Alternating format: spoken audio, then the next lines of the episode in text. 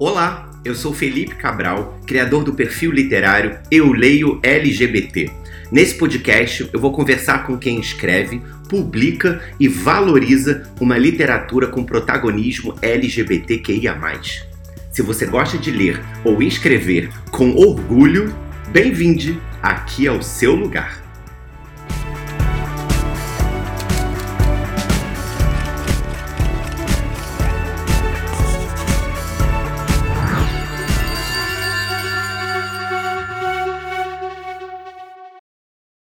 Olá! Sejam bem-vindos, bem-vindas e bem-vindos a mais um episódio aqui do podcast do Eu Leio LGBT, engatando aqui na segunda temporada desse podcast que eu faço com muito carinho para vocês, mais um espaço para a gente trocar, né, com escritores que estão aí escrevendo histórias protagonizadas por personagens LGBTQIAP+.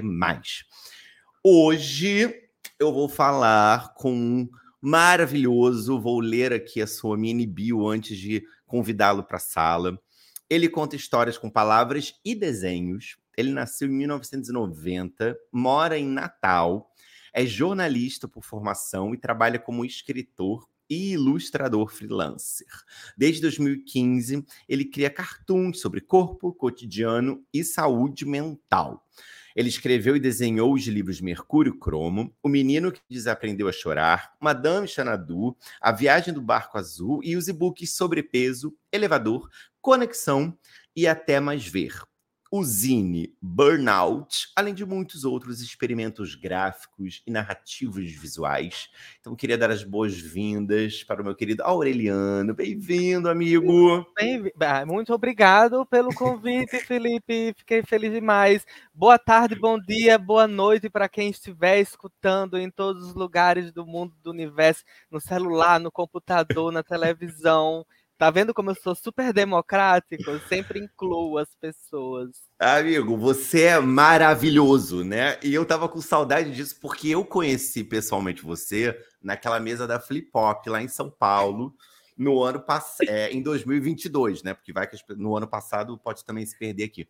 Em 2022, e eu lembro que você na mesa, eu falei, gente, alguém dá um talk show para ele, porque esse garoto tem o dom da comunicação, né? Eu gosto muito de falar. Eu adoro falar.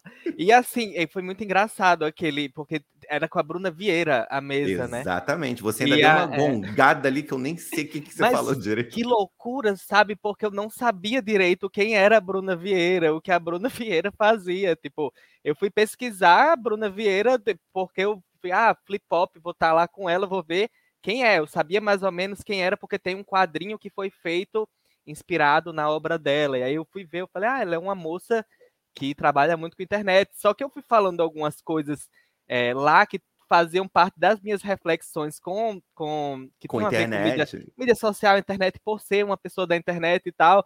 E chegou uma hora que ela meio que foi se defender. E aí eu falei, isso. Não é com você. Podia ser, mas não é não. Calma aí, vamos com calma. Mas achei tão divertido assim e, foi foi muito incrível poder participar de um evento como a Flip Hop, porque nesse tempo todo de pandemia, né, o Madame Xanadu ele foi lançado durante a pandemia, ali no começo de 2021, e a gente só teve lançamento digital e tudo. Então foi uma loucura poder ver que as pessoas estavam consumindo o livro, que elas estavam falando dele. Então, para mim, foi, foi um. abalou um pouco as estruturas. Foi seu primeiro evento presencial com o livro depois do lançamento? Ou você já tinha vivido eu alguma sessão de autógrafo? A, a, gente teve a Bienal. Eu, eu tive numa mesa com o Pedro Ruas no, no Esquilo, na Bienal de São Paulo, talvez? Foi na Bienal de São Paulo ano passado. Em julho, uhum, tá foi. bom. Aí no, no Esquilo Talks, né, que a gente teve, que a gente foi falar sobre representatividade nordestina, porque é isso que se fala quando chamam nordestinos, realmente, né? Mas, enfim, foi super divertido também, foi o meu primeiro contato é, com o mundo sudestino da literatura, né, da comercial, né, porque eu, eu tenho história no independente, mas eu fui me inserindo mais no comercial agora de uns anos para cá. Amigo, é, eu queria conversar com você. Normalmente eu até perguntava na primeira temporada mais sobre como começou e tal, mas eu queria falar um pouquinho de trás para frente. Assim, eu queria falar do Madame Xanadu, que é, que é esse romance seu publicado pela, pela Nacional, que virou Nasce, mas e que eu acabei de terminar de ler mesmo, assim, na boca do laço aqui do podcast.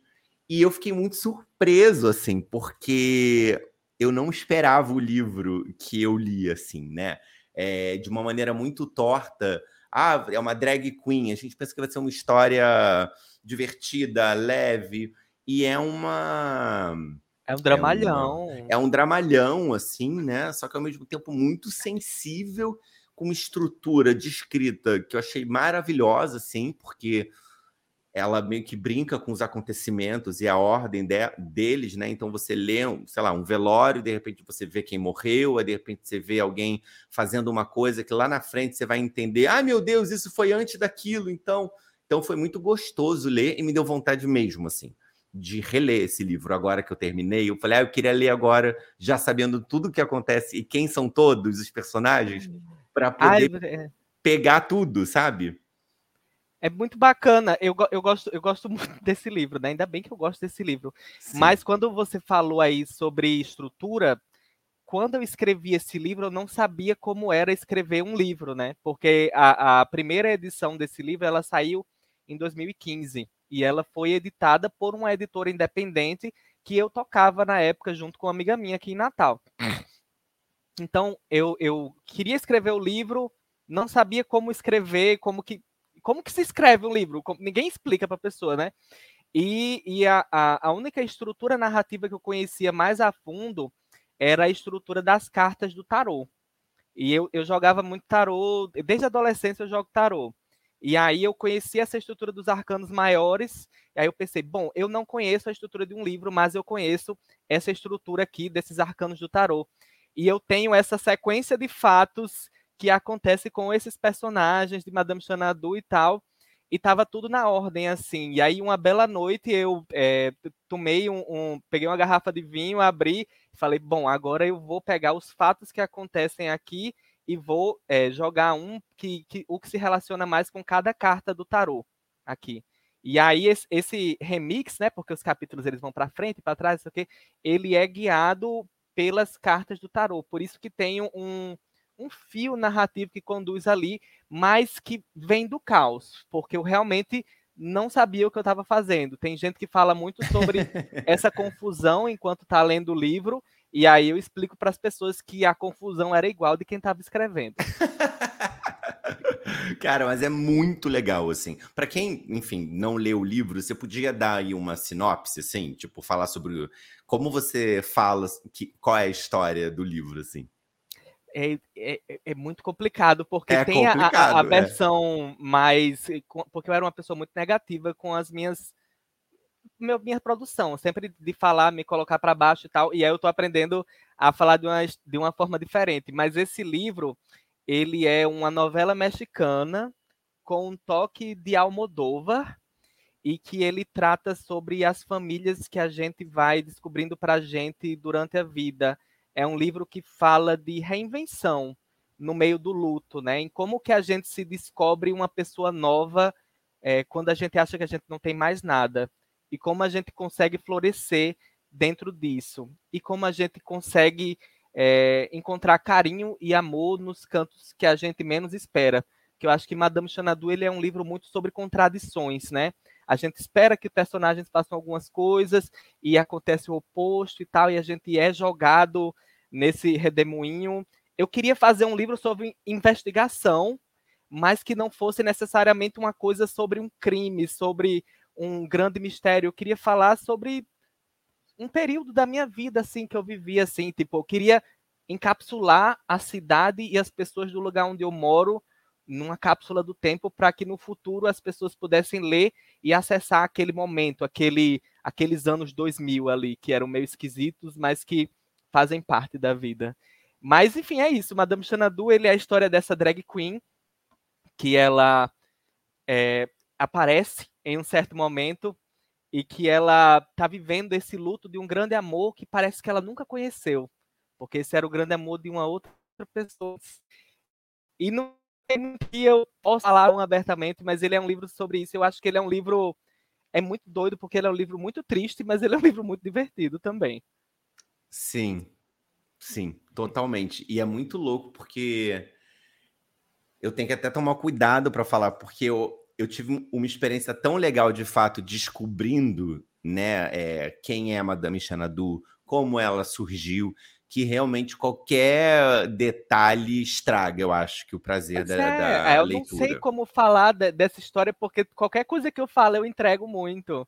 Não, mas não, eu, eu... sim, sim, sim. Mas assim, tem o João, que é um personagem, por exemplo, também, né, que tá ali prestes a se casar, e ele conhece a Madame Xanadu e ele fica interessado pela vida dela, né, por quem ela é, e, e, e, e nesse encontro rola uma troca do tipo, escreva a minha história né? Você é, quer escrever e o João sou eu, né? Tipo assim, tipo, muito claramente, o meu nome é João, eu sou João Aureliano. Ah, eu não sabia! É, eu sou João Aureliano. E o João é tipo o meu agente da na história, é quase Sim. como se fosse o narrador. Eu tinha que me colocar de alguma forma para eu entender como que, que esses personagens iam se conhecendo. Mas é tanto que ele é muito mais um observador da coisa do que necessariamente um agente Totalmente. dos fatos. Totalmente. Agora, uma das coisas que depois, quando acaba o livro, que eu ach, tô achando maravilhoso até, tipo, o privilégio de terminar de ler e conversar com o autor logo depois, sabe?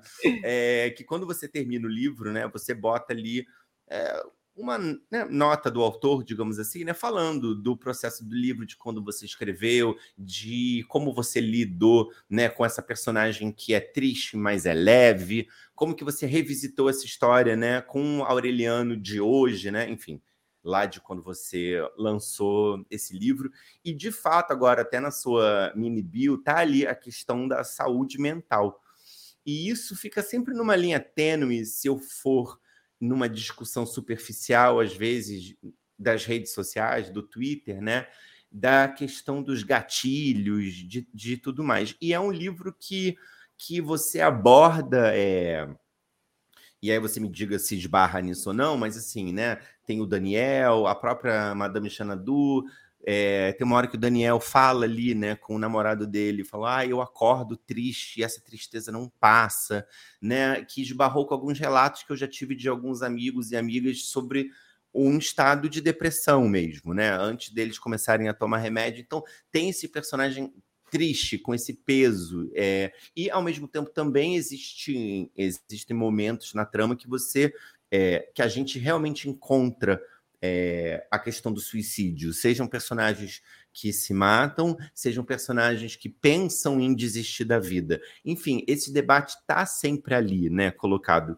Por que que, é, sem falar, como você falou, na questão do luto, né, como seguir depois de uma morte e tal, eu queria que você compartilhasse com a gente, né, não precisa falar da, das questões pessoais, mas por que esse desejo de abordar esses assuntos nessa história e dessa maneira muito sincera que tem ali, sem romantizar, mas botando para debate também esses assuntos. Eu é, é uma questão que sempre foi que eu pensava assim, não que eu pensava efetivamente em me matar, mas eu, eu sempre a gente sempre pensa como seria não existir, né? Porque a gente vive uma vida e a nossa vida ela tem problemas e tem coisas que acontecem e a gente fica pensando e se do nada eu pudesse desaparecer? E se e se eu não existisse?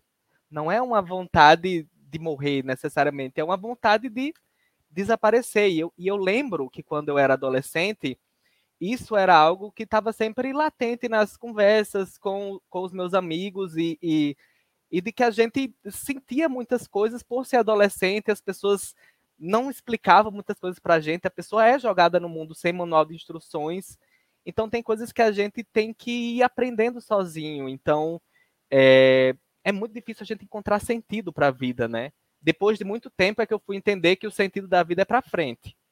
E tipo assim, a gente não pode questionar muito, senão a gente entra muito nessa questão de, de, de de, desses assuntos proibidos, mas eu, eu nunca achei que, que esses assuntos deviam ser proibidos. Eu acho que quanto menos a gente fala sobre as coisas que a gente está sentindo, mais a gente se deixa massacrar por elas.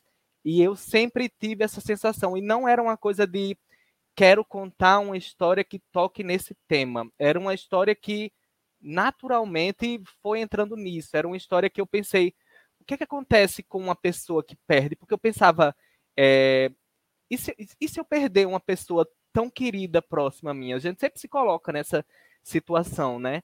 E se eu perder? E se eu me vir numa situação assim de, de eu ser uma pessoa muito triste, de eu estar nesse momento? E como é que eu, como é que eu saio dessa situação? Tipo, a gente se, eu me coloquei nessa situação enquanto escritor para entender mais ou menos como que, que seria esse sentimento.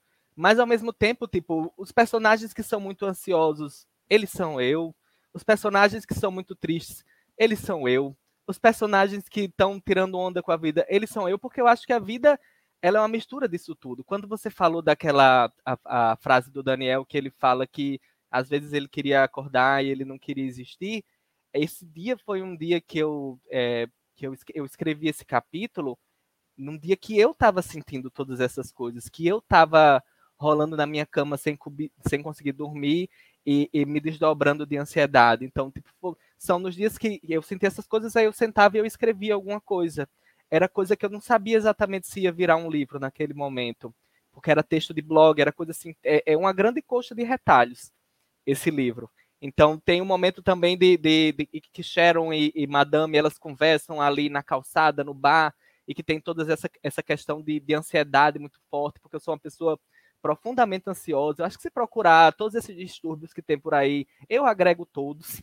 Meu Deus. Mas é, é, era, era sobre falar dessas coisas sem o peso tão forte que se coloca nessas coisas, nesses assuntos eu achei maravilhoso, assim, porque de fato, em nenhum momento eu, é, eu, Felipe, né, fiquei me sentindo mal lendo o livro, tipo, ah, meu Deus, tá muito pesado. Não, era uma coisa até que me estimulava uma certa empatia maior ainda com esses personagens, porque um pela surpresa de ver esse tema sendo abordado ali de uma maneira que não era um parágrafo e depois não tá mais na história, sabe? Esse tema percorre a trajetória dos personagens, inclusive da própria protagonista, da Madame Xanadu, como ela lida com o luto, como ela lida, enfim, como ela segue em frente, né?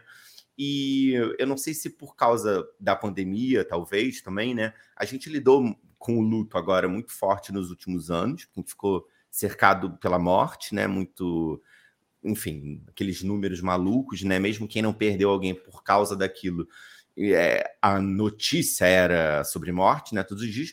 E pela, pela novidade, para mim, pelo menos, de ver muitos amigos entrando em depressão, muitos amigos procurando psiquiatra, né? Isso pós-pandemia, talvez meio para até agora também, né? Porque é isso, né?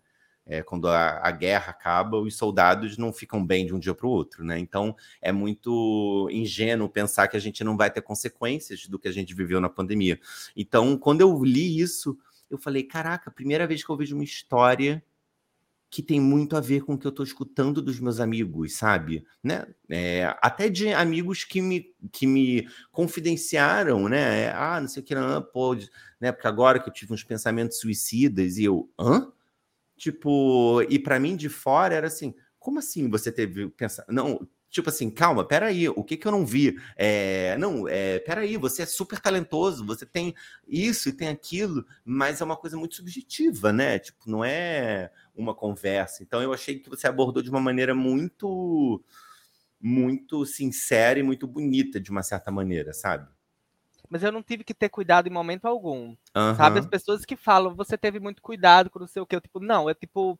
Você é, foi. Eu é o livro, ele é muito a forma como eu falo, mesmo com as pessoas, assim, tipo, eu tento dar uma simplificada até, eu tento que o discurso ele fique mais parecido com como como a gente fala aqui. Eu quis trazer um pouquinho da minha cidade, de, de, de Natal aqui, dessa coisa é, muito específica do, do, da, do, do sotaque cantado. Eu acho que tem falas dos personagens que elas são mais puxadas dessa forma, assim, sem necessariamente estereotipar, porque eu acho que o, o, o problema, inclusive, de quando a gente, é, de quando se pensa em tocar em temas como suicídio, como depressão, como ansiedade, é você querer fazer uma coisa muito didática, é você querer fazer uma coisa muito explicativa. Só que essas coisas não são assim que elas acontecem na nossa vida, elas fazem parte, elas permeiam a nossa vida, elas são faladas por nossos pais de formas veladas. A gente descobre que pessoas mais velhas da família passaram por situações dessa, desse, desse sentido e que ninguém fala muito sobre isso porque as pessoas estão acostumadas a não falar sobre o que as dói. E, e eu vou no caminho contrário disso, porque para mim eu sentia. Eu sempre senti essa dor muito grande desde adolescente, essa sensação de, de solidão, de, de me sentir sozinho no mundo, como todos estamos meio sozinhos no mundo também. E eu não sabia de que forma eu conseguia traduzir isso. E, tipo, era muita dor, era muita dor que eu sentia. E eu via as pessoas em minha volta e todo mundo sentia essa dor. Então, tipo, a forma que eu encontrei de, de, de traduzir essa dor para mim quando eu era adolescente foi transformando ela nessa drag queen espalhafatosa, dramalhona. É a, eu falo que a dor adolescente é como essa coisa revestida em celofane, né? A gente faz isso, a gente assiste esses filmes quando a gente é adolescente, de Os Sonhadores, Café da Manhã em Plutão, essas coisas meio LGBT, e a gente não sabe, a gente vai construindo nossos significados e nossas vivências em cima disso. Então, eu percebi que eu precisava criar também quando eu era adolescente. E Madame Xanadu, ela começou como rabiscos no meu, nos meus cadernos, no, no, nas arquibancadas do Cefet. Eu estudava na escola técnica aqui no Cefet. Fazia geologia e mineração. Técnico. Meu Deus! É, eu, eu, trabalhei no Pará, na Vale do Rio Doce, como técnico em mineração. Antes. Gente! É, toda uma história. A Anitta também trabalhou lá nessa época. ela tinha outra cara, outro nome, então eu não sei quem era necessariamente. Mas é isso, tipo, tinha essa personagem que eu comecei a dar vida a ela e na minha cabeça era para ser um filme, tipo, eu sabia que eu queria que fosse um filme. Eu não, mas eu não entendia, eu, eu sabia que eu não tinha como fazer um filme. Mas naquela época o que eu tinha era um caderno e eu só podia desenhar essa personagem no caderno. Então, aí quando comecei a ter contato com mídia social, com coisa assim, com Facebook. Eu falei, ah, eu acho que agora eu posso fazer histórias em quadrinhos e quadrinhos, tirinhas e colocar no Facebook com essa personagem. É o que eu posso fazer agora. E eu sempre fui isso de o que é que eu posso fazer agora? E, tipo, aí eu fui criando uma plataforma para mim dentro de mídia social. E quando surgiu essa oportunidade de publicar no editor independente minha, eu falei, ah, eu, eu acho que agora eu posso transformar essa história num livro. E aí eu fiz esse livro, na época nós fizemos 750 exemplares. Você ele tá é isso assim. Ele aqui é porque quem está ouvindo, só ouvindo não vai ver, né? Mas tá aqui o estou segurando o livro, ele na frente, ele é como se fosse uma carta de tarô, a capa dele, inclusive ele é inspirado no essa capa é inspirada no primeiro tarô que eu tive na vida, é Gente, é igual, maravilhoso, é, amei. Tipo, e, e, eu tinha muito isso de, de querer é, trazer. Eu trouxe esse livro à vida em 2015, mas eu acho que naquela época tinha muito de. A gente não gostava muito de mexer no, no texto um dos outros. Tinha um preciosismo de estar tá mexendo, editar era uma coisa que a gente não entendia muito bem. Total. E acabou que o, o texto que foi para esse livro, ele foi muito cru, não teve muita edição. Então eu vejo hoje em dia esse livro como um manuscrito. E aí, é, ele saiu em 2015 e quando, a, quando veio o convite da Nacional para fazer a, a nova edição do Madame Xanadu, aí eu falei, olha, eu aceito, mas eu quero reescrever. E eu quero redesenhar, porque eu sentia que tinha tanta dor, tanta dor, tanta dor nesse primeiro livro e que eu tinha é, já trabalhado tanto isso em mim, eu já tinha uma leveza maior que eu falei, eu, eu preciso trazer um pouco dessa leveza que eu tenho hoje em dia para esse livro, porque eu sentia que na primeira edição eu estava sempre tentando controlar o olhar do leitor, mostrar para o leitor exatamente a cena que estava acontecendo, a roupa que o personagem estava usando, exatamente o que aconteceu. E como eu também faço história em quadrinhos, história em quadrinhos é muito sobre preencher lacunas, é sobre entre um quadro e outro a ação acontece dentro da cabeça do leitor, naquele requadro. E aí eu pensei, e se eu trouxer um pouco disso também para esse livro? Aí eu, eu fui deixando a coisa mais é, mais solta, menos descritiva e mais trabalhando sobre sensação e sentimento. E, e foi muito bom, mas ao mesmo tempo eu li, tipo, eu tive que ler o livro para poder reescrever. Então, tipo, nossa, era eu e Ilustra Lu, Ilustra Lu que fez o Arlindo. Claro, eu na casa dela, na casa dela e, e eu tinha, eu, eu, é, o meu compromisso era ler com ela e eu lia e, e, a, e a, a, gente ia arriscando todas a, as partes, o que ia mudar, o que ia ficar, e tipo, no fim do livro eu terminar, terminei chorando, eu falei, meu Deus, por que, que eu vou fazer isso? Aí fiz, e foi muito bacana porque foi como se é, mais de cinco anos depois, eu tive a oportunidade de editar o meu próprio trabalho, antes de entregar na mão de uma editora. Então, foi um, uma experiência para mim, muito de, de máquina do tempo mesmo. Imagino. Agora, você falou, né, que não sabia como fazer filme e que nem imaginava como, mas o Madame Xanadu teve os direitos vendidos, certo? Quase isso. Tá. É, mas, é, mas é por aí. É por aqui. O... Existe um edital aqui em Natal chamado Cine Natal, que é um edital que, que ele é, faz o incentivo a produções audiovisuais. E aí eu, eu uma vez, uma vez não, no, no ano passado eu estava num evento e aí me falaram, oh, por que, que você não, não inscreve o Madame Xanadu no Cine Natal? Aí eu falei, poxa, eu não sei escrever nada de projeto de audiovisual, nunca trabalhei com audiovisual, seria um sonho, é o meu sonho, né? Era o meu sonho de muito tempo, mas que eu já tinha tipo deixado um pouco para lá. E aí eu falei com um amigo meu que ele é, já fez roteiros, já, já dirigiu algum, alguns trabalhos é, independentes, e eu falei, amigo, você gosta muito desse livro, você já demonstrou interesse em adaptar, é, tá tendo esse edital, vamos, vamos escrever? E aí ele fez um projeto belíssimo, que eu não esperava. Assim, ele disse, amigo, você pode dar uma avaliada no projeto? E aí eu, eu, eu, eu olhei e falei, não acredito que consigo já ver as cenas acontecendo.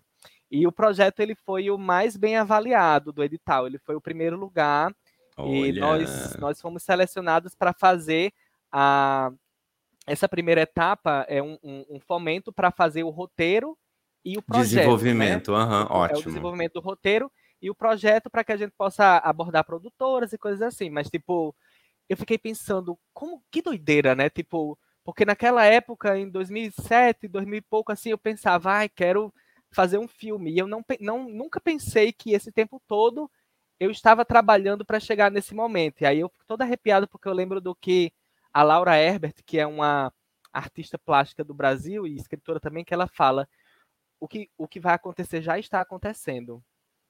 Porque tudo que a gente, o que a gente tece, o que, o que vai acontecer no amanhã, a gente já está tecendo no hoje. Então, tudo está acontecendo ao mesmo tempo. E aí eu fiquei todo assim pensando, doideira, tipo, a boneca que eu desenhava no fundo dos meus cadernos na escola vai virar um filme. Foda. É foda. E você tá fazendo parte, então, do processo de escrita. Eu sou consultor de roteiro. Uhum. Nós estamos esperando a verba sair, eu acho que deve sair esse mês ou no próximo para começar as reuniões. Mas eu, eu falei, eu não quero ser roteirista, eu não uhum. sei fazer. Mas os meninos falaram, não, mas a gente quer você como consultor de roteiro. Eu falei, tudo bem. É, tem outros nomes, tem um outro nome muito bacana que eu não posso revelar, infelizmente, tá que, que também vai fazer parte da equipe de roteiro, mas eu estou muito animado justamente por a gente estar tá trabalhando na perspectiva de fazer uma produção local, tipo, como ela é uma história tipicamente natalense, a gente vai poder fazer com o pessoal que está fazendo audiovisual aqui. Eu penso, meu Deus, se eu fosse, se eu fosse para Recife, eu acho que o povo já não ia entender muito bem como que filmar essa história. Tipo, é uma história puramente da minha vivência. Eu acho tão bom poder levar isso para as pessoas de, claro. de outros lugares. É muito bom, muito bom. Que bom. Agora, indo para um outro lugar também, que eu tenho uma curiosidade. Você, né, desenha, você é ilustrador, de, enfim, a Madame Xanadu aí rabiscando até a capa do seu livro. A gente pode esperar algum é, de, de projetos futuros, assim? Você tem alguma vontade de é, partir, né, para tradicional, né, para, enfim, publicar numa editora mesmo é, HQs, a gente pode esperar isso, porque você ainda é amigo da Ilustra Lu e você desenha e posta no Instagram. Uhum. Tipo, né, para quem segue ali, tem as suas tirinhas, os seus personagens. Tem alguma ideia de uma coletânea do que você já tem, reunir, ou pelo menos até de fato publicar, né? É, ir atrás de uma HQ? Eu fiz em 2017, eu publiquei Mercúrio Cromo, que é a primeira coletânea dos meus quadrinhos, que é o, são os quadrinhos que eu fiz entre 2015 e 2017. Saiu por uma editora, pela Lote 42, que é uma editora independente de São Paulo. Adoro o trabalho deles, eles são maluquíssimos. Tem um band-aid de verdade em cada capa desse livro. Meu e, Deus! E, é, não, e assim, eu, eu fico pensando, a, a, a, tal da graphic novel, né, que é o Arlindo, se a Luísa faz, o Bom Dia Socorro que o Paulo faz, eu falo, meu Deus, eu tenho uma aflição muito grande da coisa da, da, do muito longo, mas eu atualmente estou trabalhando numa webcomic, né? Eu estou contando uma história de Chapeuzinho Vermelho no meu, nas minhas mídias sociais e também no Funktoon, que é uma nova plataforma para ler quadrinhos brasileiros, incrível. É, e a história de Chapeuzinho Vermelho, porque é, eu, eu, eu, pensei assim, meu Deus, essa história já foi contada tantas vezes, eu acho que já foi repetida tantas vezes. Como é que eu consigo que que eu tirar? Fazendo, né? Como é que eu consigo tirar algo novo disso? E ao mesmo tempo eu criei essa personagem porque eu queria é, entender como conversar com pessoas não binárias. Porque no começo, quando eu tive que conviver mais com pessoas não binárias, eu falei assim, gente, mas como é que a gente fala com as pessoas não binárias e tal? E como que. E aí eu criei essa personagem, que é uma personagem não binária, para pensar. Tem muitos jeitos da gente abordar a linguagem, da gente trabalhar a linguagem, para que a gente possa aprender a respeitar e, e estar junto dessas pessoas. Porque o que eu menos quero é eu ficar mais velho e, e ficar uma pessoa ultrapassada, que, que não consegue se adaptar a, a essas novas vivências, a, a, essas novas formas de se expressar. E aí eu criei essa personagem para eu entender como que eu trabalharia o não binarismo numa personagem de, de, de história. Então eu, eu, trabalho como Chapeuzinho Vermelho, tipo, se o nome é Chapeuzinho Vermelho, pode ser menina, pode ser menino, pode ser nenhuma das duas coisas, e trago essas questões um pouco de gênero, tanto com, com o Lobo Mal, trazendo um pouco dessa questão de, de, de toxicidade masculina, tanto com a, a questão da, da, da, vovó e como que ela lida com essas questões de, de, de gênero, mas tudo isso muito diluído numa história que a intenção principal é ser uma coisa divertida, porque eu acho que por muito tempo da minha vida eu queria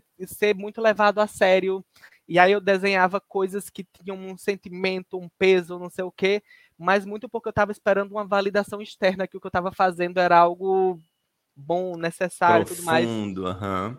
E aí depois eu pensei, gente, mas o que me levou para o desenho efetivamente na minha vida é porque o desenho, é, na, no seu conceito, ele é um ato divertido, ele é uma coisa que, que tem uma diversão ali. Então eu, eu comecei a trabalhar essa história de Chapeuzinho Vermelho para saltar o meu traço e para trazer um pouco mais de diversão para o que eu estava fazendo. Muito e sim, essa é a minha história longa, é. e eu pretendo fazer uma publicação dela no futuro. E o, o, o, o plot da história é que eu contei uma parte dessa história em 2021, e aí eu voltei a contar ela agora no mês passado, porque a minha ideia é que quando a história termina, ela começa do começo de novo. E eu quero que esses personagens eles percebam que eles estão vivendo ciclos. E como, que se, e como é que a gente quebra esse ciclo? É doideira, é doideira. É, é divertido. Tipo, você vê, né? Uma é. pessoa talentosa pegou o chapeuzinho vermelho e falou: Chapeuzinho, quem disse que é a Chapeuzinho ou Chapeuzinho? Pronto, meu amor, acabou. Já acabou. foi. E tipo assim, ao mesmo tempo, é, eu não, não, não, por uma escolha, eu não utilizei pronomes neutros, mas eu não utilizei pronome nenhum com Chapeuzinho na história. Porque eu queria mostrar também que existe essa possibilidade. E eu acho que pronome é uma coisa que poderia ser abolida, se a gente for pensar assim. Tem muita forma da gente usar a linguagem. Eu acho que é muito importante pronome neutro se a pessoa chega para mim e diz que quer ser tratado dessa forma, eu trato dessa forma, mas eu pensei como que a gente flexibiliza essas normas de linguagem que a gente acha que tudo no mundo tem que ser feminino ou masculino. Por que, que existe uma cadeira? Pelo amor de Deus.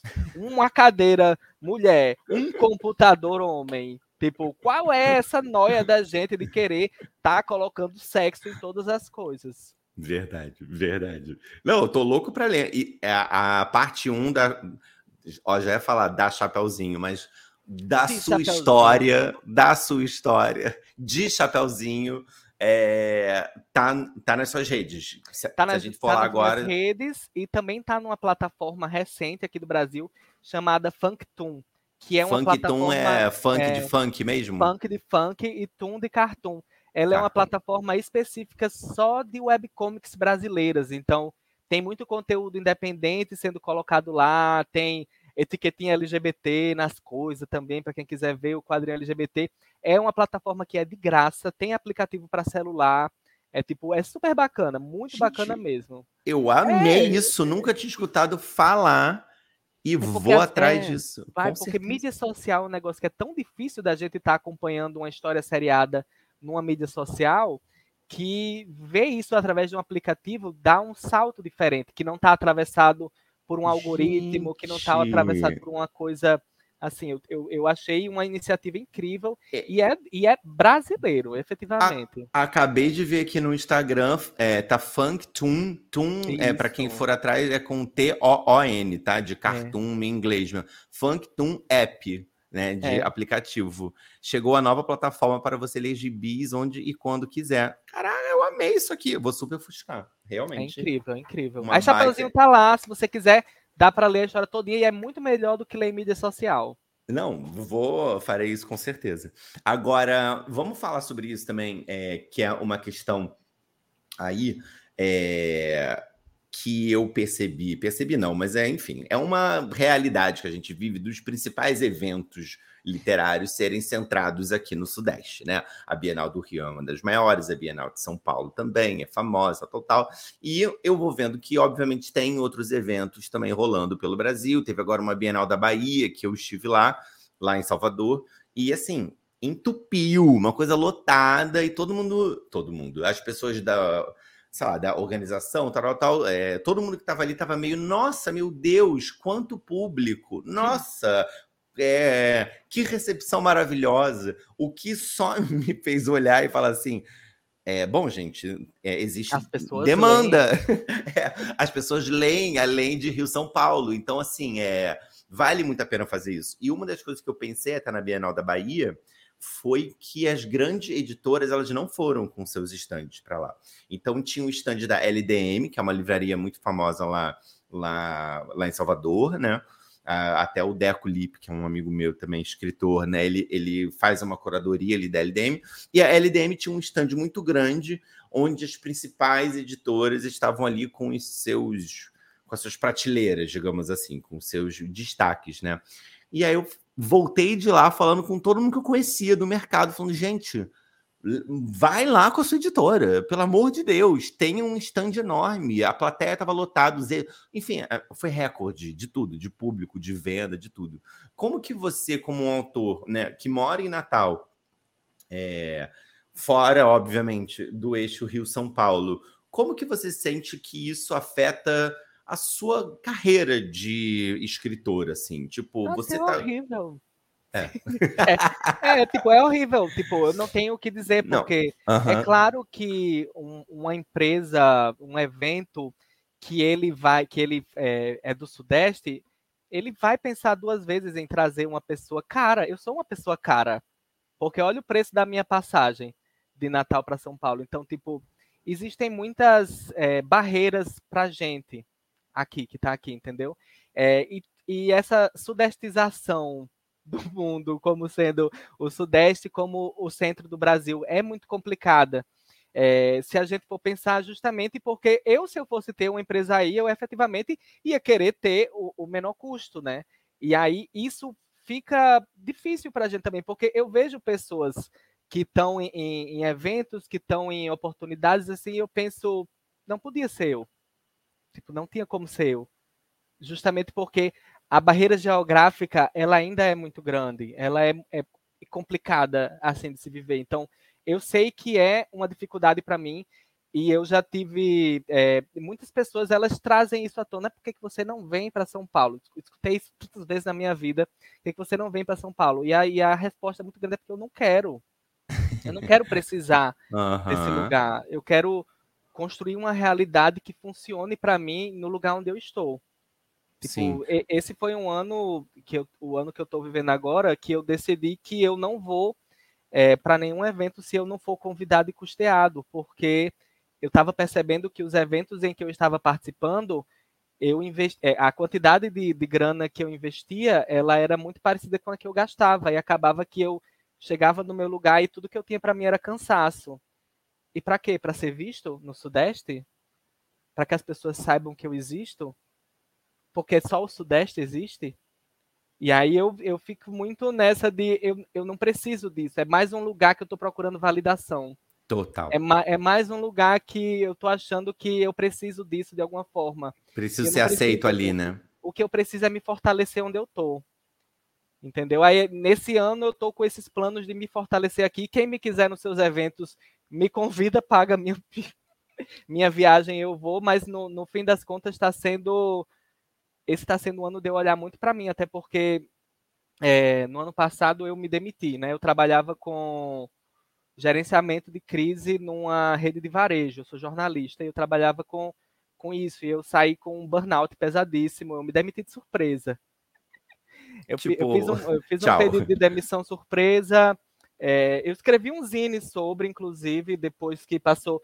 Depois de um mês que eu me, me recuperei, é o Zine Burnout, eu falo como que foi sobreviver a esse momento de que quando o cérebro da pessoa frita, e eu tô há um ano sem trabalhar é, CLT, né? Eu era CLT e ano passado foi um ano de muito, muita relação para me recolocar no mercado, para conseguir frilas e tal, e conseguir coisas, e estive em eventos, fui convidado para o Flip Pop, Bienal, essas coisas, super bacana.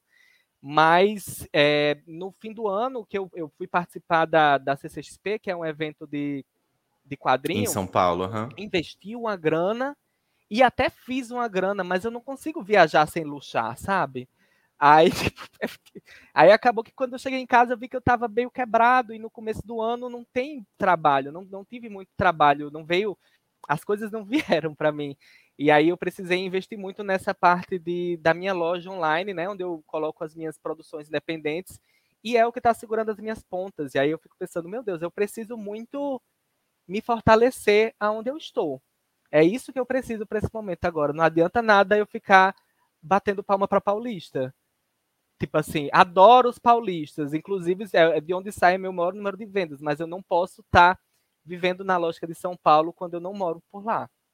Nossa, e isso é uma questão que eu até falei no último episódio com Vinícius Grosso também, e que eu pergunto sempre que dá, onde, quando tem essa abertura, porque é, o Vini também, sei lá, tem publicado em editoras tradicionais seis, cinco, seis livros. Aí eu falei, Vini, você já consegue ter uma renda disso que te é, permita não viver mais de outra coisa, né?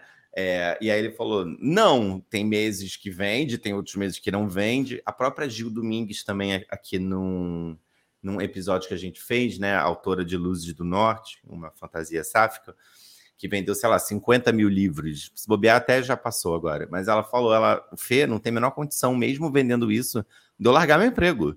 Então, isso é uma outra camada que eu gosto sempre de, de debater, porque parece quase que, o, que, que escrever livros, que o que a gente faz é, é um hobby, né? Sendo que é um trabalho, mas é um trabalho que a gente não ganha para trabalhar. É, ganha, claro, ganha pelas vendas, mas assim, o adiantamento, quando tem, não te permite é, separar meses para escrever aquele livro, por exemplo, né? Você ganha metade quando assina, metade quando, sei lá, lança. Então é um dinheirinho simbólico, quase, né? E as vendas também são simbólicas. Então é, é, é um trabalho profissional meio remunerado.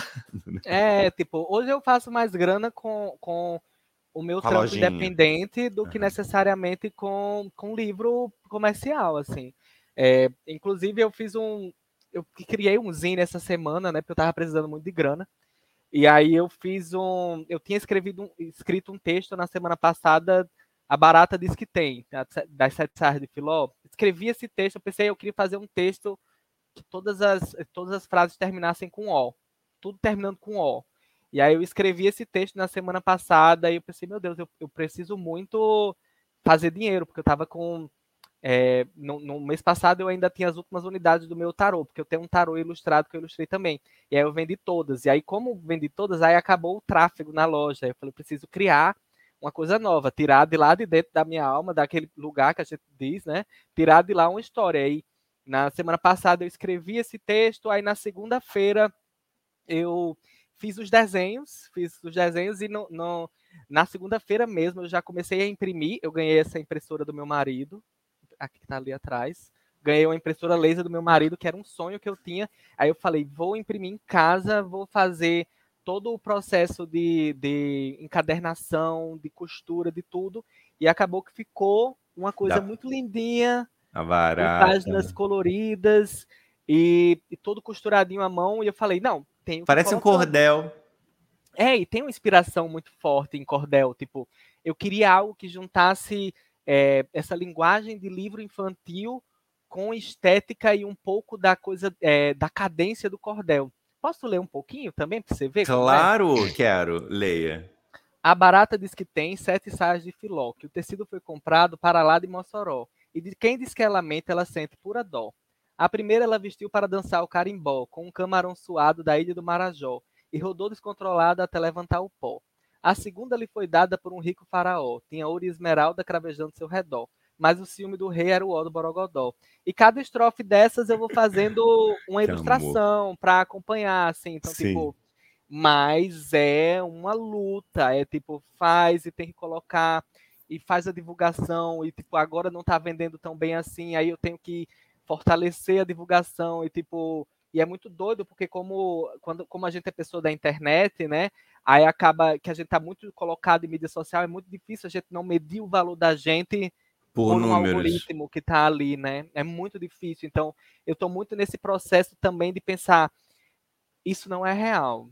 Mídia social não é real. Mídia social é uma plataforma que serve a interesses financeiros dos donos das mídias sociais. Então, tipo, o tempo todo eu estou repetindo isso quase como um mantra para mim. É tipo, isso aqui não reflete a realidade. Esse lugar não é real. Se está muito bom, não é real se tá muito ruim, também não é real. Porque, tipo, é muito fácil a gente se desvencilhar e a gente transformar a mídia social no mundo real. Principalmente quando a gente vem de uma época de pandemia em que a mídia social era a nossa principal janela para o mundo real.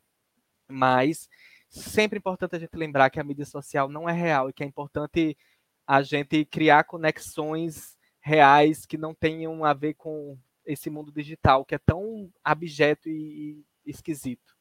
Não, e eu achei, eu concordo totalmente com você e também lido com isso o tempo inteiro, né? É, em, em todo lugar, seja é, falando com amigos de televisão também, né? Que daí tá fazendo a novela, mas não tá ganhando seguidor, então a cena não está engajando tanto. Aí eu falei com um amigo meu, falei, a sua cena na novela não está engajando porque é. você não ganhou seguidor quando aquela cena foi exibida.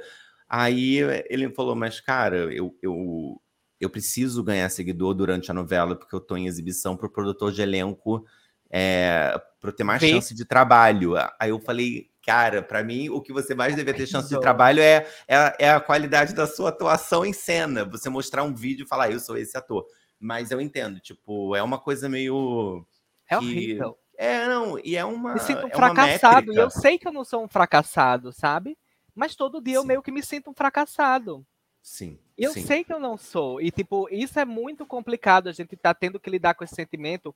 Porque é isso, quando você abre o Instagram, cada pessoa tá mostrando ali o melhor dela. E quando você vê o melhor dessas pessoas, na maioria das vezes você não tá no seu melhor, você tá no seu pior. Exato. E é quando você abre o celular e, tipo, é, tô vivendo nesse momento de, de, de entender que eu sou uma pessoa viciada em mídia social, muito porque o meu trabalho ele é relacionado com passa isso, com por mídia ali. social, passa por ali. E estou tentando me deslocar o máximo possível disso. Quando eu trabalho, quando eu começo a trabalhar, o celular ele precisa ficar em outro cômodo. Eu não tenho como ficar. Tipo assim, é, tem toda uma logística para que eu não vá para a mídia social, porque ali tem a validação rápida, né? Aquela coisa muito instantânea. E, tipo, não faz bem. É tipo, é, é o escape daquele momento. E que não é real. Mas isso é maravilhoso você falar. Tipo assim, por isso que, assim, até voltando lá na Flip Hop, quando era um papo, né? A Bruna Vieira, super famosa e bombada, com um trabalho super legal na rede social, e você, muito sinceramente, questionando a rede social. Eu achei aquilo ali maravilhoso, porque eu falei, cara, talvez se você soubesse que você estava diante de uma boca rosa da vida, sabe? De uma grande influência, você, tipo. Achei ela tão bonita. Ela é, ela é linda, meu Deus do céu, linda. Não, linda, simpática, ótima profissional. Mas foi muito bacana porque é muito legal agora também, lendo o seu livro agora, né?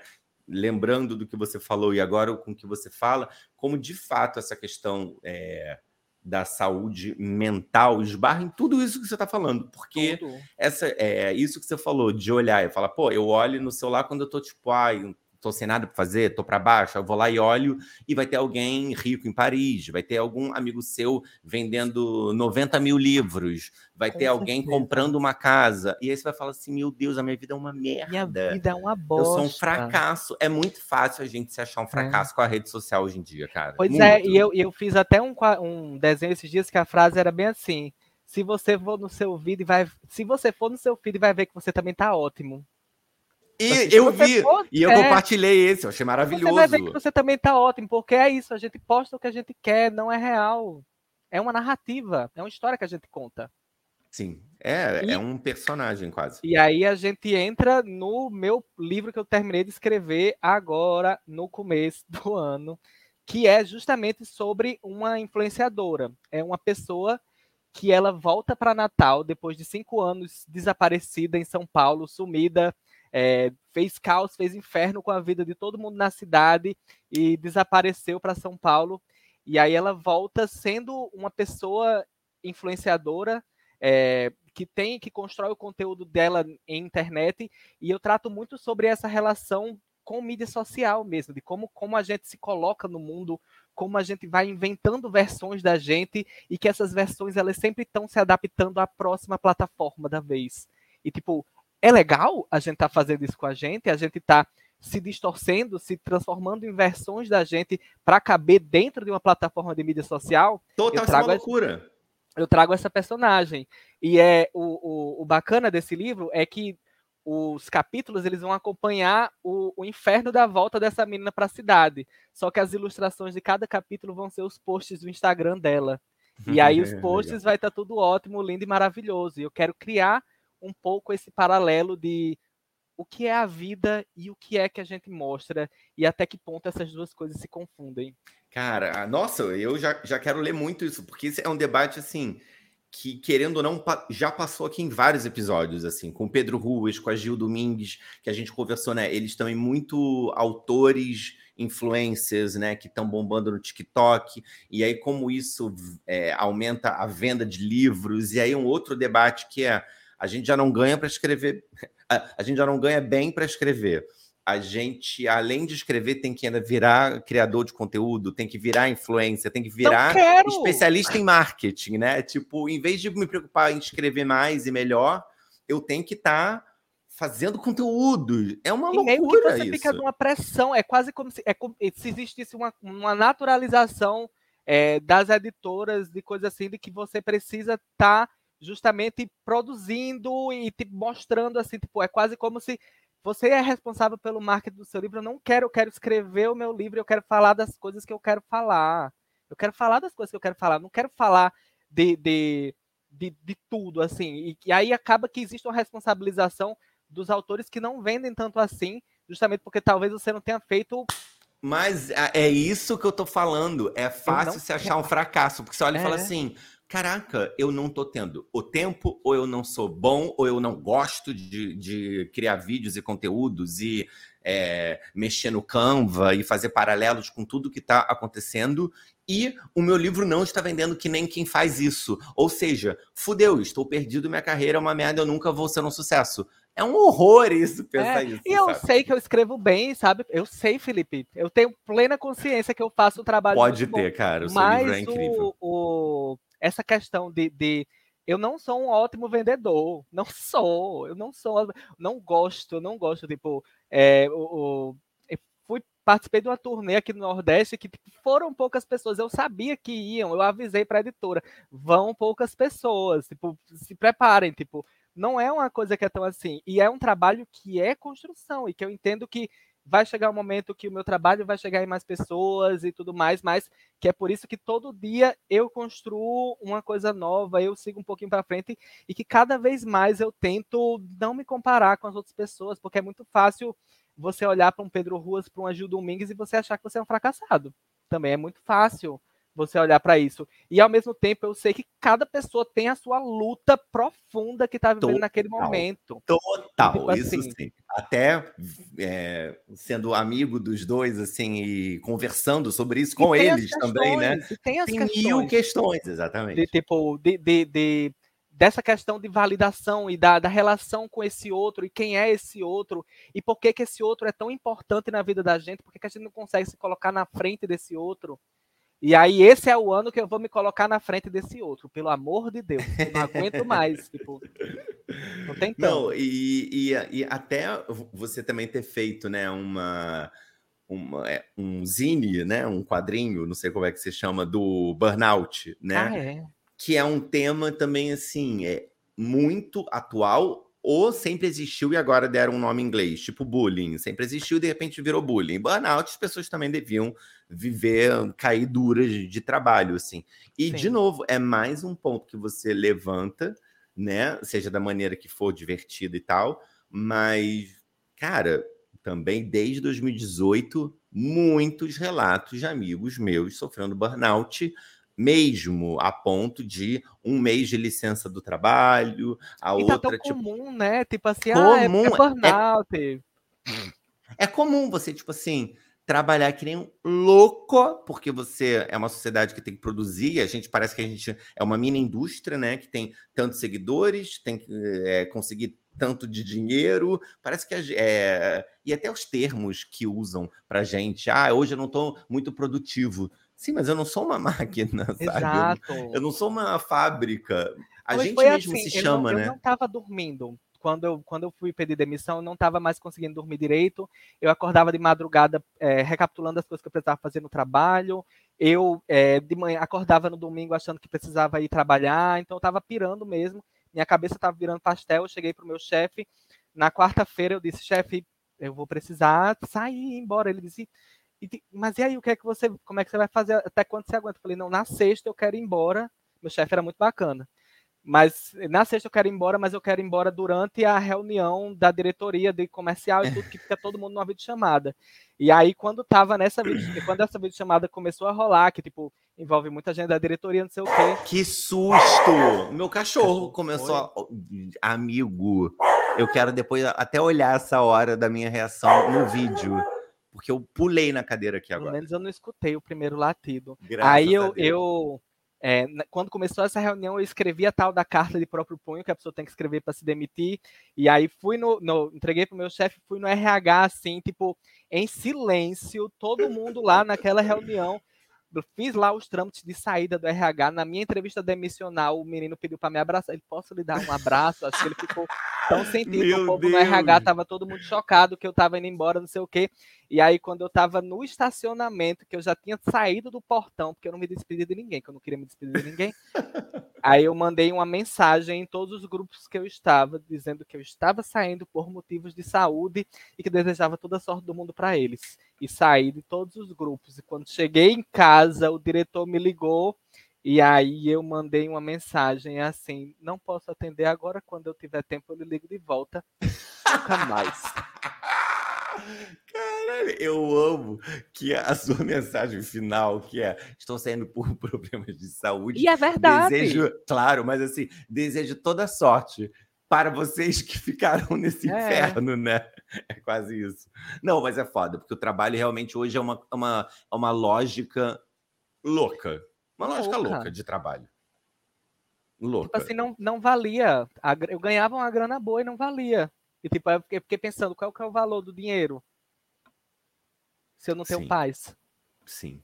Agora, você é uma das primeiras pessoas que fala, tipo assim, pedir demissão e vivo da escrita. Você acha eu que. Eu não vivo da escrita. Tá bom. Você tá lutando para. É, lutando para isso, é. Para que isso aconteça. Você acha que um dos caminhos, assim, é. É. Pô, é. Preciso publicar várias coisas independentes para ter esse fluxo de caixa. Já que eu desenho, eu preciso transformar em produtos. Porque uma amiga minha também tem um blog né? É, e aí não tem nada a ver com literatura, né? Mas ela até fala assim: ela, cara, eu agora preciso fazer infoproduto. Eu preciso agora vender coisas que tenham a ver com o conteúdo que eu posto para tentar entrar dinheiro. Eu preciso dar palestra agora também, é, oferecer consultorias. Que tipo de, de caminhos assim que você acha que quem também está escrevendo pode começar a pensar fora do ganhar dinheiro só com a venda de livro? O que mais as pessoas podem tentar fazer, né? Tanto quem está começando ou quem já está aí no mercado.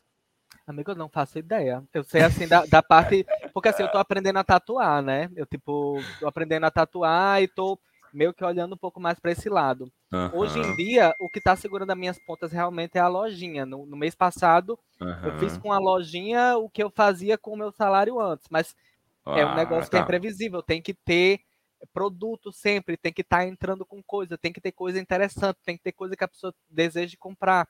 Enquanto escritor, eu não, não sei, não, não sei lhe dizer quais os caminhos. Eu tenho vontade de publicar é, muitos livros com editoras comerciais, sempre que possível, porque eu quero viver de renda passiva no futuro. Quero, Isso. no futuro, aqui daqui a uns 10 anos, eu não precise trabalhar porque eu vou ter publicado livro suficiente e vou ter mostrado minha cara suficiente para as pessoas saberem quem eu sou e comprarem meu trabalho. Tipo, esse é o caminho que eu vejo, porque eu não consigo ver outras possibilidades para mim. Eu, tipo, eu, sou um pouco pessimista, peço perdão, mas Estou é, aí fazendo meu trabalho com ilustração, quadrinho, com mídia social, fazendo meus freelas. Inclusive, se você quiser me contratar, descubra o meu e-mail. Se você é escutou esse podcast. E, enfim, eu não sei, amigo, qual é o caminho. Meu caminho é. Eu sei o meu, que eu quero escrever mais porque eu quero contar histórias. Eu acho que tem muita história para ser contada. E assim, eu sempre tenho o meu lema é. Eu queria, eu quero contar histórias para que as pessoas não precisem se sentir tão sozinhas quanto eu me senti quando eu era mais novo. Tipo, é isso, eu não, eu não quero que, que ninguém precise se sentir sozinho como eu me senti. Maravilhoso. Então, agora, amigo, que eu, como eu sempre vejo aqui, passamos de uma hora para a gente concluir. Tem até a pergunta aqui de uma amiga minha, Bruna de Jacoianes, falando: cheguei atrasada, onde eu acho essa lojinha? No então, link já... da minha bio, qualquer tá, bio. Vamos fazer. Ó, ó para quem está escutando ou assistindo, vale sempre lembrar que para quem está escutando, é, você pode assistir esse papo também no canal do YouTube do LGBT. E se você está assistindo aqui no, no YouTube, você pode também escutar todos os papos lá nas plataformas de áudio, como Spotify, Deezer. E na descrição, em todos esses lugares desse episódio, eu já botei a rede social do Aureliano, já botei o link dos livros dele que eu encontrei lá na Amazon. E, pelo que eu entendi, se você for no Instagram do Aureliano lá, no, lá, lá na bio dele, né? Vai ter um link com os links, né, para a lojinha onde tem os produtos. O que que as pessoas podem encontrar agora fazendo merchan é, lá na sua lojinha? O que que o, quais são os produtos que você está oferecendo para além para a, além de prints para embelezar o celular, vários posters.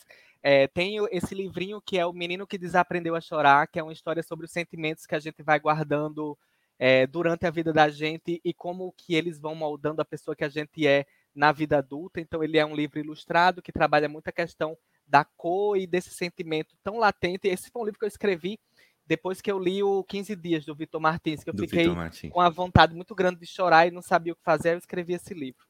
É, tem A Viagem do Barco Azul, que é um livrinho que eu escrevi é, em 2021, depois da morte da minha avó, porque eu não conseguia muito bem processar o que estava acontecendo. A minha sobrinha tinha acabado de nascer e eu ficava pensando, meu Deus, como é que a minha sobrinha não vai conhecer, conhecer a minha né? avó? A minha avó, ela foi, morreu dormindo, foi super tranquilo. E nesse livro eu conto a história da vida dela como se ela fosse um personagem de um, de um livro ilustrado mesmo, assim, e não como aquela história muito histórica. Eu, eu pego de uma forma muito lúdica e que trata muito sobre essa questão de, de como que a gente lida com esses lutos dessas pessoas, como que a gente lida com a presença da ausência das pessoas que são importantes na vida da gente.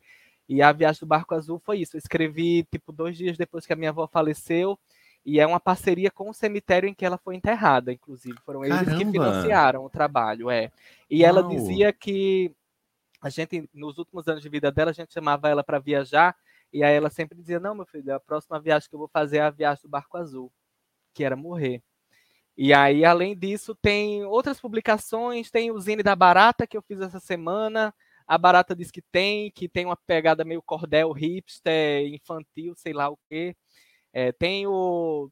Tem muita coisa, enfim. E tem também, é nas minhas mídias sociais, eu estou sempre colocando quadrinho novo, ilustração, Estou é, sempre tentando me comunicar com as pessoas, embora eu tenha uma barreira um pouco. Estou tentando Você fazer mais. Você tem uma barreira? Eu tenho uma barreira, eu tenho uma barreira. Eu sempre acho que o que eu vou falar é uma coisa ridícula. Eu sempre acho que Nada, eu, tipo, eu, eu sou doido de vontade de fazer conteúdo sobre livro infantil, sobre livro ilustrado, só que eu sempre acho que tipo, o que eu tô falando é uma coisa ridícula. Mas eu tô vencendo isso, eu vou vencer. Não, vença isso, porque como eu falei, quando eu te vi na Flip Pop, eu falei, gente, alguém dá um talk show para ele, porque ele é uma personalidade. Mas, amigo, parabéns, parabéns mesmo. Vou fazer de novo aqui um convite para quem ainda não leu. Eu acabei de ler esse livro antes do, do podcast começar. É Madame Xanadu, que está pela editora nacional. É incrível, é sensível pra caraca. E assim, uma escrita ótima, uma estrutura muito original, assim, que me prendeu do começo ao fim. Eu devorei em dois, três dias, assim, até acabar agora. Então, parabéns de, de verdade e obrigado aqui por ter. Gente, uma última pergunta muito solta, mas Bruna perguntou qual é o seu signo. Sei lá por Gêmeos, né? Tipo, pelo amor de Deus. Olha só. Olha o tanto que eu falo. Acho que eu sei qual signo. Bom, eu sou Capricórnio, fica registrado aqui. É. Tem um é. Capricorniano e um Geminiano batendo um papo. Mas, amigo, obrigado. Se despede aí das pessoas para a gente encerrar o episódio, então. Gente, muito obrigado quem escutou até aqui, quem escutou até aqui, quem assistiu até aqui. É, foi muito bom conversar com o Felipe. Felipe é uma pessoa maravilhosa. Até quando a gente se encontrou no elevador do hotel ali, né? é verdade. É, e, enfim, que vocês possam ler livros LGBT, escrever coisas, produzir, é, e que vocês possam acreditar em vocês mesmos. Eu recentemente descobri que eu preciso acreditar mais em mim, então estou tentando levar essa mensagem para as pessoas. É muito difícil a gente acreditar na gente, né? Mas é, é isso, acreditem em vocês. É isso, é um gente. Com isso, com esse conselho maravilhoso, a Bruna até comentou aqui, é por isso, hoje está pessimista, amanhã estará otimista. O geminiano, cada hora uma coisa. Obrigado, gente, para todo mundo que ficou aqui escutando. E a segunda temporada acabou de começar, já tem agora, esse é o 23 episódio, já tem aí mais... Então tem 23 episódios já disponíveis aí para vocês escutarem e maratonarem. E fica aqui o meu beijo e o meu até logo, até o próximo episódio. Tchau!